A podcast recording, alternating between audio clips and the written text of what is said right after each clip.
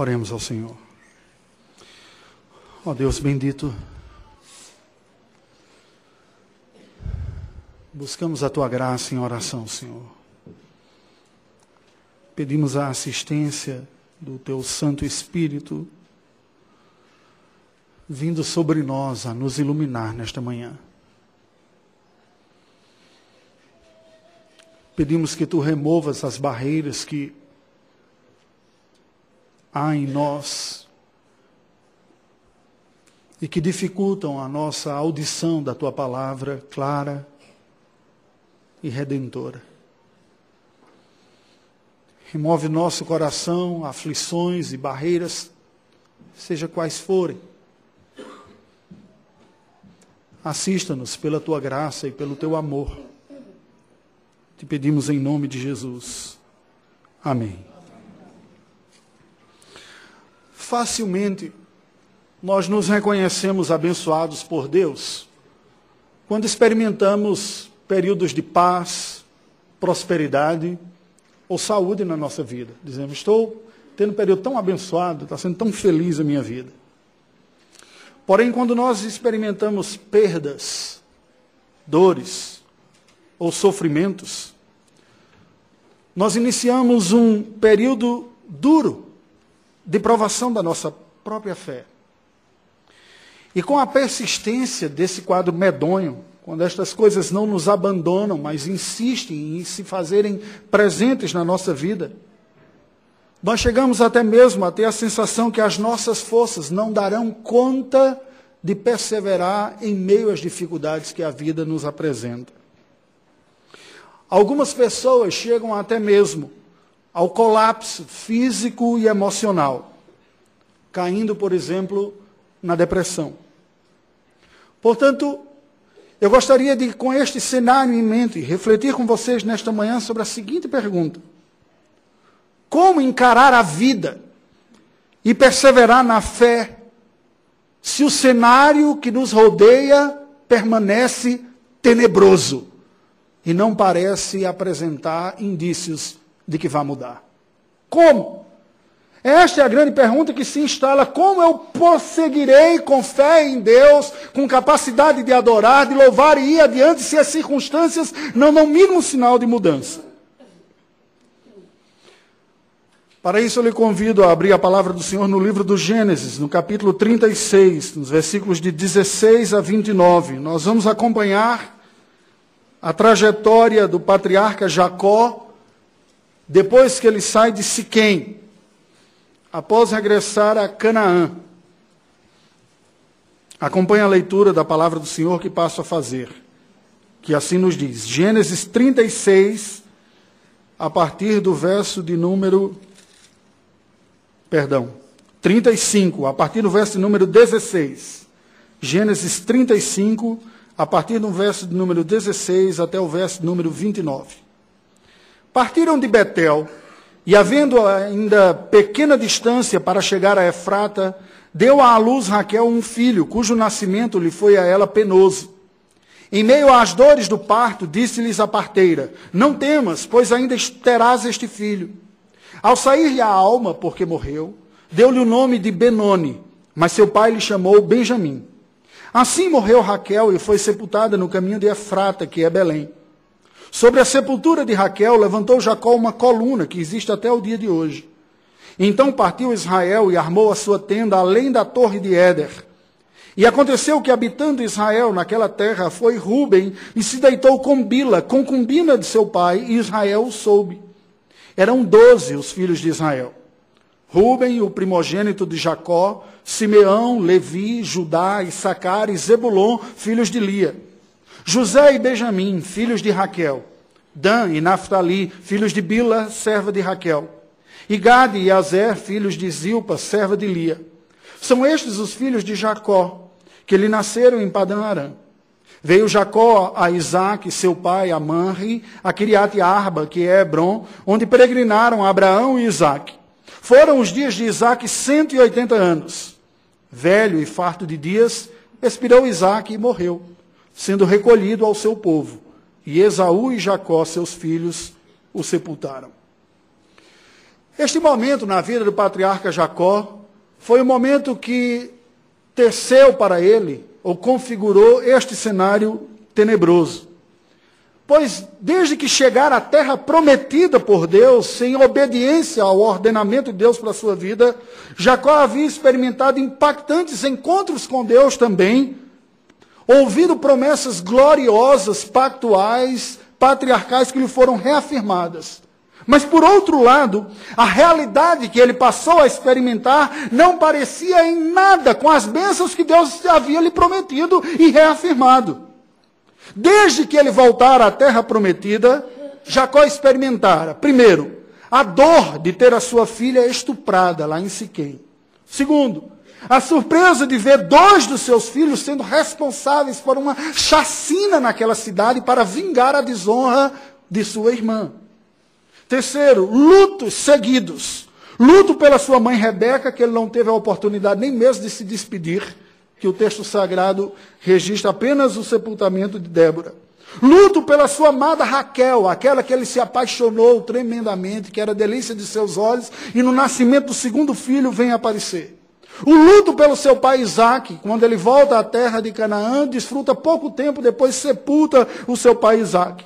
E o luto pelo seu filho predileto José, que vai ocorrer um pouco mais, pois ele acreditava que o seu filho tinha morrido. Então o luto ele experimenta, embora o filho não tivesse morrido, mas o luto ele experimenta, a perda do seu filho amado.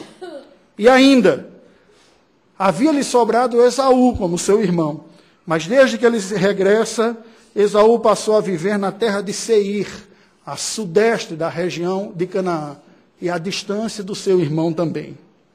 Tais perdas, seguida de uma prolongada inalteração significativa na sua vida.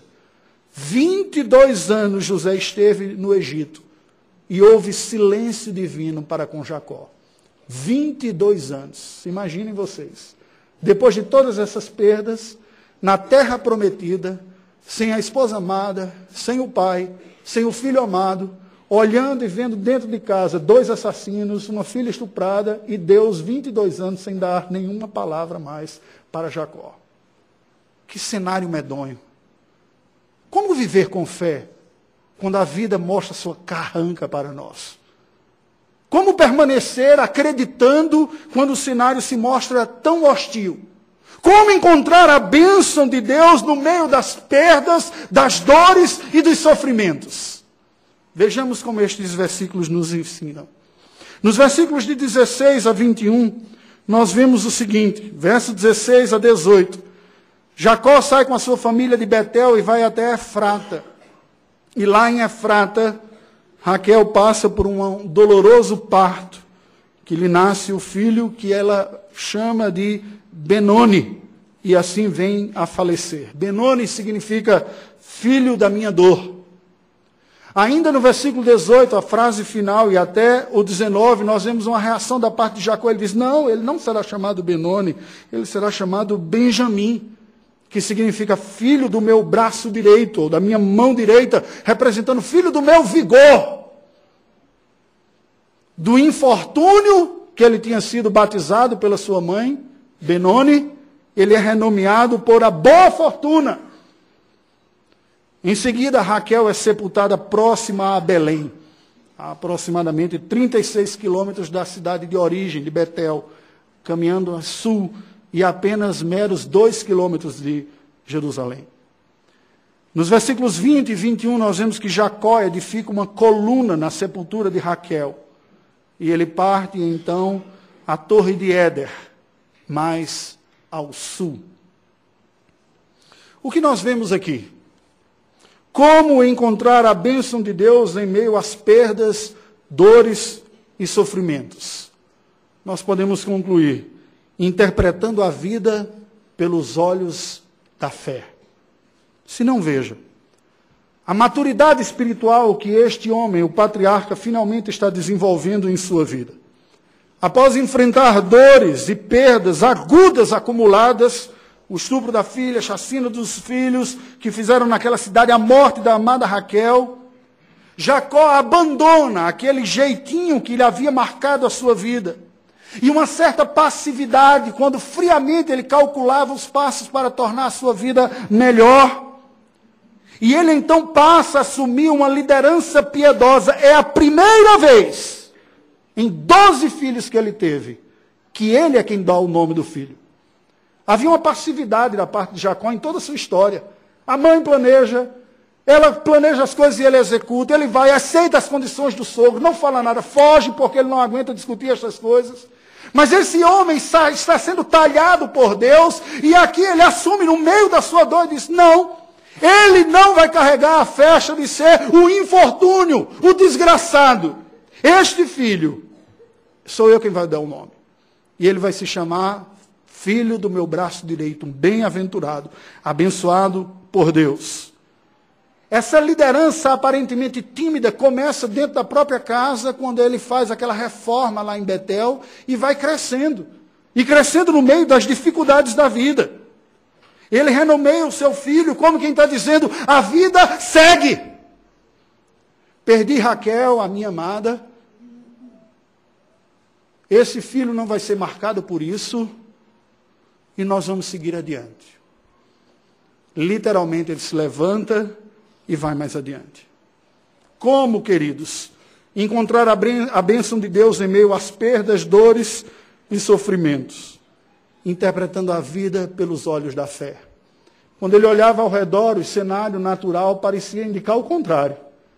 Mas o que ele enxerga é e se determina é não aceitar a vida e a interpretação da vida como desgraça e como maldição, ainda que tenha sido dada simbolicamente pela sua amada na pessoa do seu filho caçula. Ele diz: "Não é isso que a minha fé me diz.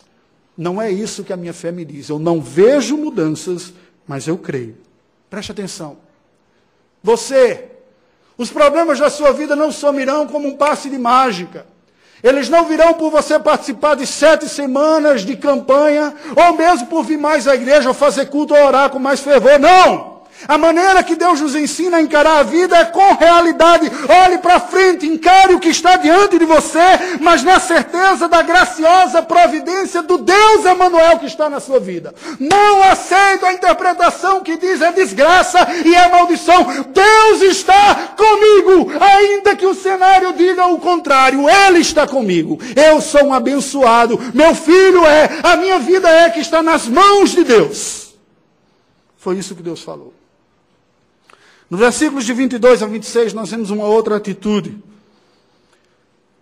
Nós encararemos e encontraremos a bênção de Deus em meio a perdas, dores e sofrimentos, quando reconhecemos com honestidade na vida os agentes da fé. Quem são estes personagens de fé que compõem a vida? Os personagens reais. Estão descritos nos versos 22 a 26. O verso 22 diz simplesmente que aconteceu que quando Israel habitava naquela terra, foi Ruben, o seu primogênito, e se deitou com Bila, a concubina do seu pai. E Israel o soube.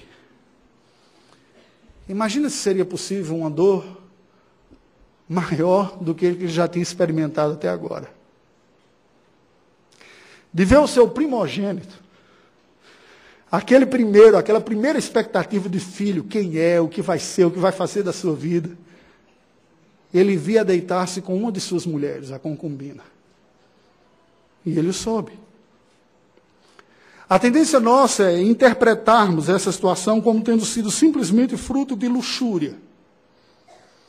Rubem cresce, vê Bila que provavelmente seja bem nova, porque Raquel era mais nova e as amas Comumente eram meninas que eram dadas também.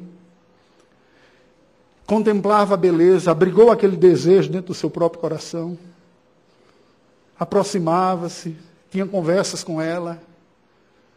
Bira, por certo, dava a entender que sentia falta de uma companhia maior do seu marido, pois o planejamento de Deus original é a monogamia, é um homem e uma mulher. Esse negócio de ter um homem e várias mulheres não dá certo. O efeito colateral vinha aqui. E Rubem possivelmente dizendo: Você é muito especial, muito querida. E ela começando a perceber a atenção da parte de um jovem, que em algum aspecto lembrava Jacó, mas tinha uma vitalidade, lhe dava atenção. Enquanto que o idoso Jacó estava experimentando as suas dores. E ela foi abrigando aquilo em seu coração, aquele desejo, sentindo-se bem com aquela companhia, com as palavras, porque as traições ocorrem normalmente assim, num crescente de, de abrigar no coração desejos indevidos, simplesmente por se sentir bem. E evolui depois de dizer: Eu também tenho o direito de ser feliz. Por que, que só a outra? Por que, que eu não posso ter um momento de alegria ou de prazer? E ocorreu a tragédia do próprio filho de Jacó se deitar com uma de suas esposas, não a sua mãe. Porém, há uma outra explicação para isso, de que esse gesto teria sido mais político do que de luxúria. No mundo antigo, o gesto de deitar-se com a concubina do pai seria considerado um gesto de afronta política, porque isso demandaria alguma resposta, obviamente. Veja que Absalão faz a mesma coisa quando quer desmoralizar o seu pai Davi, dizer eu agora sou rei. Papai é um velho esquecido que nem se defender sabe mais, nem fará. Há quem interprete que teria sido essa a jogada da parte de Rubem. Por quê? Quando Raquel morre, ele diz: Bila, que é a concubina de Raquel, não pode crescer na posição da preferida. Para que não ocorra que os filhos de Raquel, ou através de Raquel, ou através de Bila, cresçam na prioridade no coração. Eu sou o primogênito. Eu tenho que assegurar a primazia aqui e mostrar que eu sou maduro, forte e corajoso o suficiente. Está na minha hora, não é mais a hora de meu pai Jacó. E esse gesto, portanto, teria sido um gesto político. Um gesto de retomada de posição, neutralizando Bila através de Jacó e humilhando Jacó, como Absalão fez com seu pai, e assim se impondo, como sendo, é a minha vez. Eu sou o herdeiro natural. Nos versículos de 22 a 26, nós vemos os doze filhos de Jacó identificados pela ordem social estabelecida. Primeiro, os filhos de Lia, os que vieram primeiro. Depois os filhos de Raquel, os dois, que vieram depois, por ser ela, a, não a ordem cronológica propriamente, mas a ordem de importância das mulheres onde entraram aqui. Né? Tem um primogênito, veio Lia, depois os dois de Raquel. E as suas concubinas, Bila e Zilpa. O que, que nós vemos dessa narrativa aqui? Presta atenção. Nós aprendemos uma verdade bíblica sobre justiça e graça. Deus, que é santo e justo, nunca inocenta o culpado.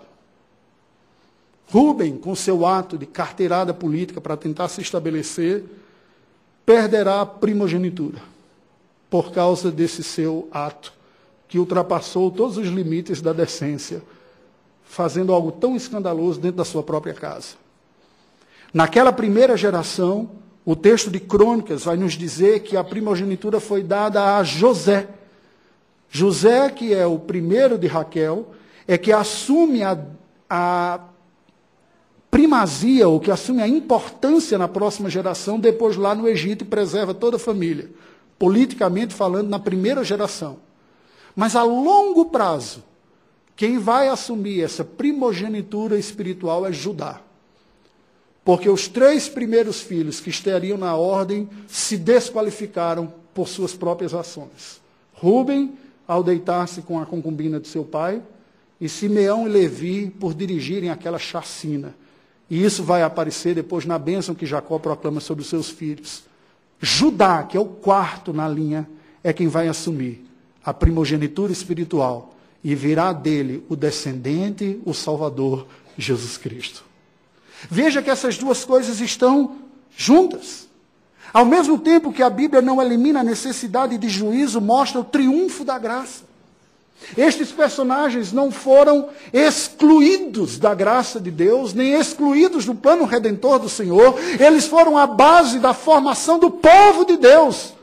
Eles deram origem a tribos em Israel, a tribo de Ruben a tribo de Simeão e veja de Levi, a dos sacerdotes também, o que mostra o triunfo da graça. Mas os personagens responsáveis por estes pecados receberam o castigo divino e foram privados daquilo que poderiam ser por causa daquilo que fizeram. A justiça se manifesta, mas a graça também. A graça e a misericórdia santificaram aquela família da aliança, povo de Deus, eternidade com o Senhor. Mas houve consequências dos seus atos, e pelas consequências, prejuízos houve em sua vida. É assim que Deus faz. Deus mitiga, ou seja, diminui o castigo, mas garante a herança pactual.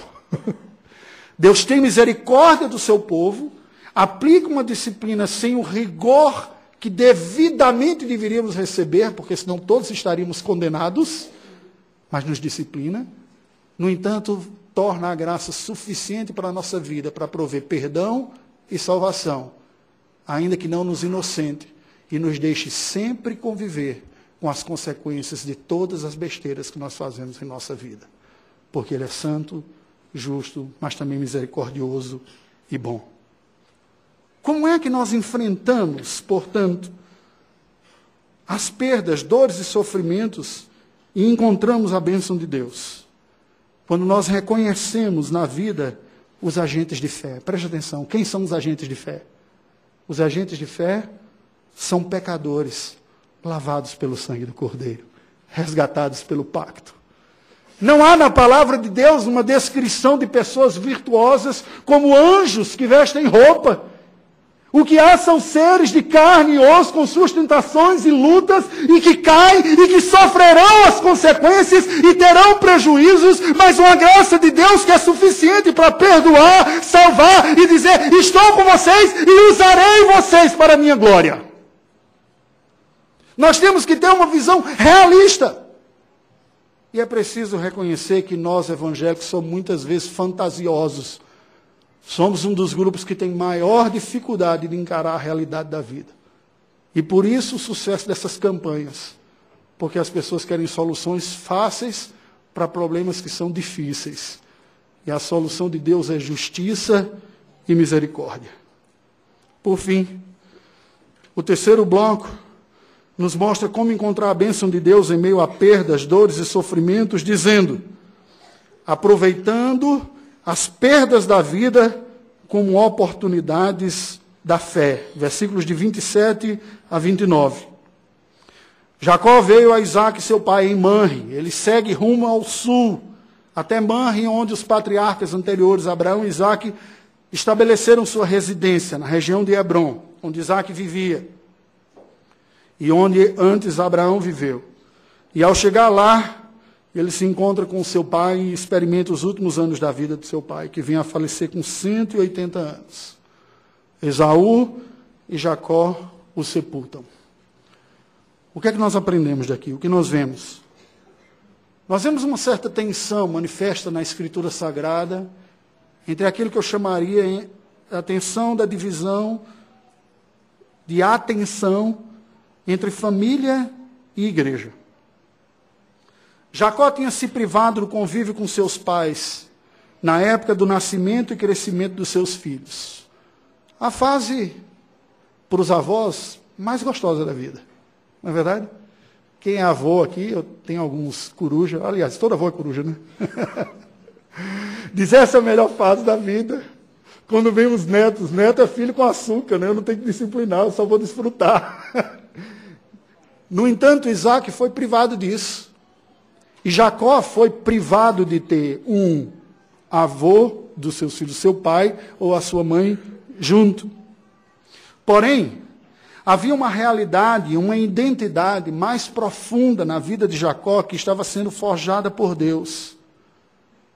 Ele perde o convívio da sua família, dos seus pais queridos, não desfruta de ver os seus filhos crescendo, sendo mimado pelos avós, como os avós costumam fazer. Mas ao mesmo tempo, Deus está trabalhando nele o seu caráter e a sua identidade e formando o seu povo, que é a família da fé. Dois valores importantes sendo trabalhados: a família natural, que jamais pode ser negligenciada, e a família espiritual, a família da fé, que também não pode ser negligenciada. Embora tenha perdido o contato com a sua mãe, Rebeca, que nunca mais viu, e aqui nós vemos, podemos abrir um parênteses aqui e pensar. Deus nunca precisou da nossa ajuda e do nosso jeitinho para resolver os seus planos. Essa foi a armadilha que Rebeca caiu. Se Deus havia dito que o mais novo é que seria o, o, o que daria continuidade ao pacto, ela não precisava ter tramado nada, Deus ia executar aquilo. Mas ela é impaciente, como algumas vezes nós costumamos ser, e eu muitas vezes me vejo assim, querer resolver os problemas logo, ela dá aquele jeitinho e recebe um juízo. Ela perde o convívio com seu filho para sempre na vida aqui, nunca mais viu. Não viu os netos, não desfrutou, não teve a devida honra, literariamente falando, foi registrado o sepultamento da sua escrava e não dela mesma. Isaac, por sua vez, que não agiu dessa maneira, mas que foi na linha contrária do que Deus havia dito, porque Deus falara que era o mais novo e ele estava enchendo a bola do mais velho, recebe também um certo juízo. Você vê que a Bíblia silencia sobre Isaac depois daquilo. Ele praticamente não aparece mais e não tem mais nenhuma importância na história da formação do povo de Deus. Os dois erraram, os dois receberam disciplina. Mas Deus estava trabalhando com Jacó. E o que está sendo dito aqui é que o fim da história deles, e mesmo a identidade deles, preste atenção, não era familiar, mas espiritual. As perdas familiares experimentadas por Jacó foram partes de um plano de Deus para a formação de uma identidade mais profunda, uma identidade eterna, que está sendo trabalhada aqui. Ele começa a ser agora composto como povo de Deus. A morte não anuncia a sentença final. Isaac é recolhido ao seu povo. Olha que maneira bela a Escritura descreve, de uma maneira muito simples e singela, a identidade espiritual da igreja aqui para nós. Quem gostaria de ser identificado assim no seu sepultamento? Foi recolhido ao seu povo. Está lá, sepultado ao lado do pai, do avô, da avó. Não nos parece muito que ali é o nosso povo, né? A gente faz a referência à questão de quem está vivo, meu povo, minha família, ou a igreja como meu povo. Mas essa é uma maneira discreta da Bíblia dizer que a identidade deste povo estava em ser povo de Deus. E a hermenêutica que o nosso Senhor Jesus Cristo dá para isto é fantástica. Quando os saduceus questionam a ideia da ressurreição da vida após a morte, ele diz: acaso não leste na Escritura que Deus é o Deus de Abraão, Isaac e Jacó, mas ele não é o Deus de mortos e sim o Deus de vivos? O que, que Jesus está dizendo? O povo de Deus não cessa a sua existência quando morre. Na verdade, a morte é a promoção para a identidade eterna, aquela com a qual ele viverá para sempre, glorificado na presença do Senhor. Isaac se reuniu aos céus porque ele entrou na glória, na presença de Deus. Ali é o povo de Deus, ali é a nossa identidade, é aquilo que nós somos. A morte de Isaac cela ainda a restauração da relação entre Esaú e Jacó. Ele que estava com medo, Jacó quando volta, Esaú que vê que são duas famílias grandes e vai, se distancia, se reúnem e juntos e pacificamente sepultam o seu pai. Carregar rancor na vida é carregar a morte. A morte para nós cristãos é um empurrão para além dela. Não é a parada final. Nós devemos formar a nossa identidade, firmá-la bem na obra da redenção eterna e assim redimir as relações. Quantos problemas não tem com pessoas que estão preocupadas apenas com a sua reputação aqui na terra? Casais que passam por conflito e morrem de vergonha e de medo das pessoas saberem que eles estão passando por conflito porque querem ter uma imagem bem preservada. Deixa eu dizer uma coisa para você. A sua identidade e o seu valor não é medido pelas lutas que você enfrenta aqui na vida e nenhuma das relações. Para Jacó, foi possível apenas encarar e enfrentar porque ele não tinha uma visão fantasiosa da vida. Ele sabia quem ele era, ele sabia quem eram suas mulheres, ele sabia quem eram seus filhos, mas ele sabia que nada da nossa incapacidade é o que nos define. O que nos define é aquilo que Deus está fazendo na nossa vida. É isso que nós seremos por toda a eternidade. E é isso que devemos perseguir aqui. Qual é a mensagem desse texto original? Gênesis 35, de 16 a 29, foi um texto usado por Deus para mostrar o seu povo da aliança, os hebreus que tinham acabado de sair do Egito, estavam para entrar na terra prometida. Que as perdas, as dores e os sofrimentos que eles iriam enfrentar e que já estavam enfrentando e enfrentaram, não eram um sinal do abandono divino. Preste atenção mas era parte eficaz do instrumento da graça divina para forjar neles uma identidade santa, redimida e satisfeita em Deus. Mas preste atenção, com uma autoimagem mais humilde. Eu não sou o cara. Mas com uma imagem de Deus muito mais vívida. Ele é o cara que me redime, que me perdoa, que me santifica e que não desiste de mim. Ele sim é o virtuoso. Ele sim é a fonte de toda boa dádiva. Ele sim é o soberano redentor do seu povo. E Cristo é a expressão encarnada deste modus operandi, modus operandi de Deus na redenção. É Deus que vem a pecadores amados. E veja que Cristo alcançou a redenção para nós por meio de suas perdas, dores e sofrimentos elas foram instrumentos de Deus para redimir um povo para si. Por que, que você acha que consigo não deveria ser assim? Seria diferente. Qual é o recado atual para nós desse texto aqui? Preste atenção. Neste mundo caído onde vivemos, nem nós, seres caídos, nem outros que também são caídos, em nossa jornada espiritual de fé verdadeira, que é tipificada aqui na peregrinação de Jacó e sua família rumo a Canaã, nem nós que estamos hoje aqui, nem aquela família patriarcal eleita, somos poupados de dores agudas. Sejam elas ordinariamente esperadas, ou seja, haverá dores agudas que nós esperaremos a morte de idosos amados porque é difícil aceitar algo que todo mundo sabe que vai acontecer. Vai doer, mas vai acontecer. Esperaremos isso. Mas também há aquelas dores agudas inesperadas. A morte prematura de gente amada. Ao invés do pai, do pai sepultar o avô, ou seja, o filho sepultar o pai, o pai sepulta o filho. Isso é uma dor inesperada, como Jacó enfrentou aqui.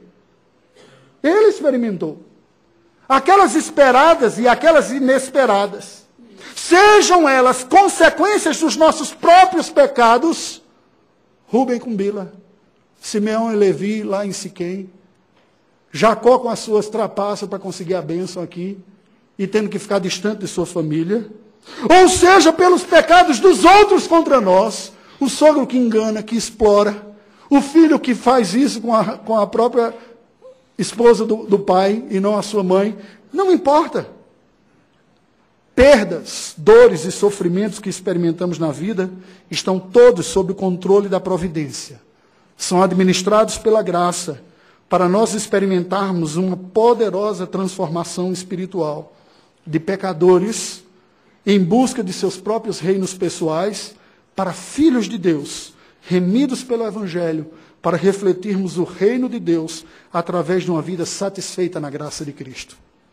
Sem as perdas, nós somos tentados a pegar os nossos projetos pessoais e torná-los a busca dos nossos próprios reinos.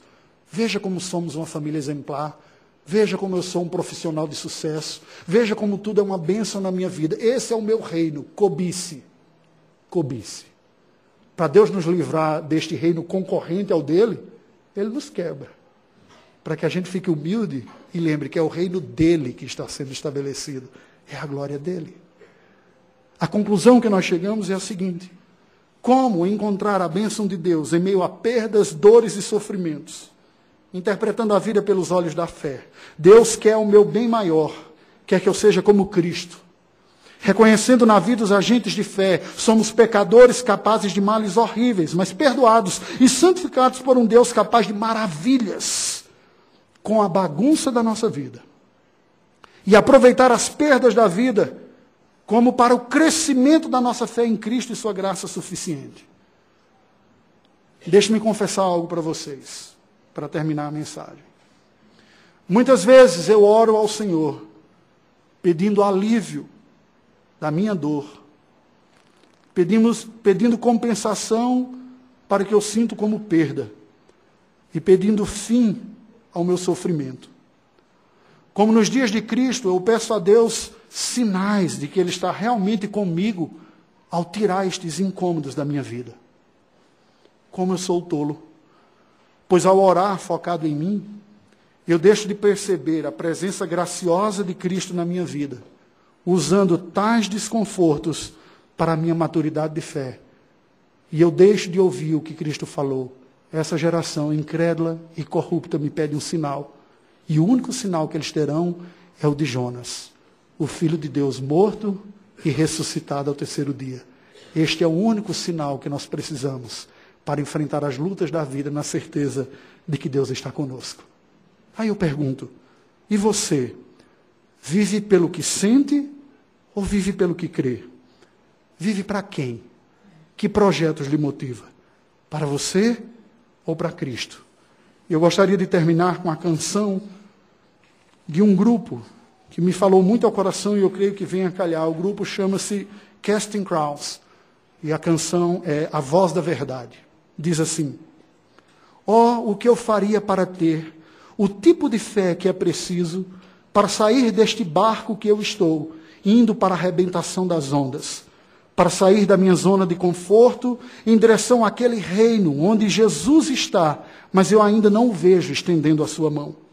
Mas eu ouço as ondas chamando meu nome, e elas riem de mim, lembrando-me de todas as vezes que eu tentei antes e falhei. As ondas da minha vida continuam me dizendo, uma vez após outra, cara, você nunca vai vencer, você nunca vai vencer.